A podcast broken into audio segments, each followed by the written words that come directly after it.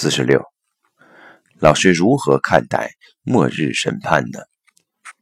答：所谓的末日审判，就是我们整个能量系统永远存在着成、住、坏、空的过程。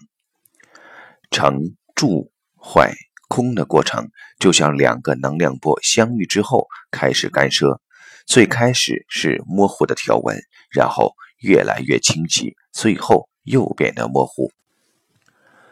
所有事物在能量不断运作的时候都有这个过程。当它坏空的时候，当我们没有理解任何低层次能量的成住坏空都是我们摆脱它、离开它、进入更高维的机会的时候，我们就会在这个坏空状态下沉沦，会感受痛苦。这就是在地狱般的状态。如果我们在这个过程中发现我们根本不必要执着于这么一个有限的生命状态，我们可以提升到更高维度的话，这就是永生。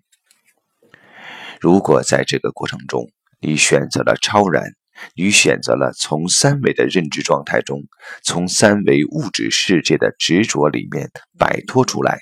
去追求心灵的生命境界，去追寻属灵的生命状态。